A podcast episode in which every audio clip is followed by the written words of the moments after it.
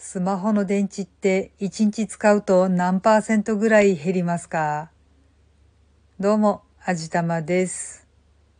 私は最近スマートフォンで結構ゲームをやったりするので、1日使うと残りが30%とかっていう結構恐ろしいことになるんですけど、まあドラクエウォークのせいなんですけどね。これをやってなかった頃は、1日に20%ぐらいしか使わなくて、3日ぐらい充電しなくても平気だったんですけどね、今やっぱちょっとダメですね。今回は、まあ誰得なんだよっていう話になるんですけど、私と夫のスマホの充電の持ち加減についてちょっとお話ししてみたいと思います。本当に誰得なんだろうな。まあ、先ほども話した通り、私は1日に充電が70%ほど飛んでしまうわけなんですけれども、夫の方がね、なんか話に聞いていると、ほとんど充電使い切る感じになるんですよね。特に何かをやっているという感じではなさそうなんですけど、まあ強いて言うならポケモン GO をやっているわけなんですけどね。まあ私もちょこちょことやってたりとかして、時々二人でイベントに参加したりとかして一日中ポケゴをやってることがあるんですけど、同じ条件でやっているのに夫の方が電池の減りが早いんですよね。だいたい一般的に考えてスマホの充電すぐ切れちゃうっていうのは、ウイルスだとか、スパイウェアだとか、あのあたりにやられているからっていうのが通説だったりするんで、私夫の携帯すごく心配なんですよね。で、大丈夫なのかっていう話を結構再三再四にわたってするんですけど、夫はあんまり気に留めてないみたいでね、うん、まあ多分大丈夫なんじゃないとかって言って、調べようとしないんですよね。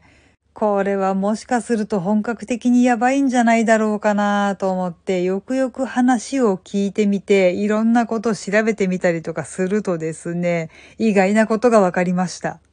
ちょっと私、アンドロイドの方はわからないんですけど、少なくても iPhone は画面が明るくなっている時間っていうのを調整できるわけなんですよ。だから30秒経ったらロック画面になるとか、2分経ったらとか、5分とか30分とか、ずっと明るいままとか、そういうのが設定できるんですけど、いやまあ、アンドロイドも絶対できるとは思ってるんですけど、私アンドロイド使ったことないから何とも言えないんですけどもね。それを私は2分に設定しています。だから、スマホを触らずに2分放っておくと自動的にロック画面になって画面が暗くなるようになっているんですが、もしかしてその設定いじったって夫に聞いてみたら、あー、そういえばなんかずっと明るいままになってるかもしれないとかって言い出したんですよね。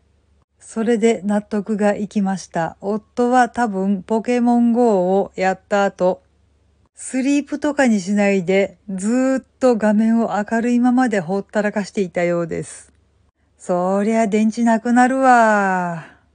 結構細かいことなのかもしれないけど、意外とね、こういうのって電池食うんでね、注意が必要かなと思うんですけど、ちなみに私はスマホは音がちゃんと鳴るようにしてる。だから、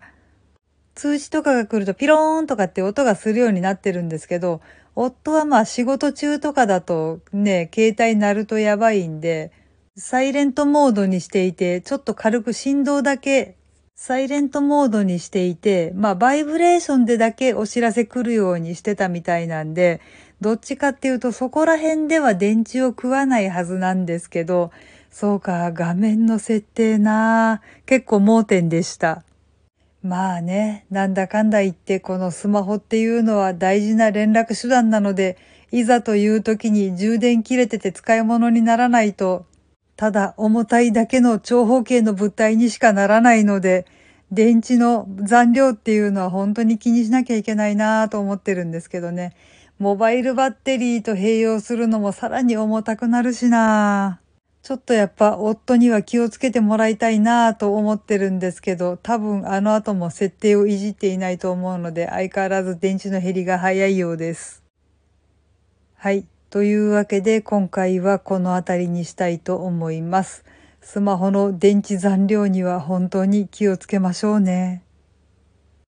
この番組は卵と人生の味付けに日々奮闘中の味玉のひねもす語りでお送りいたしました。それではまた次回お会いいたしましょう。バイバーイ。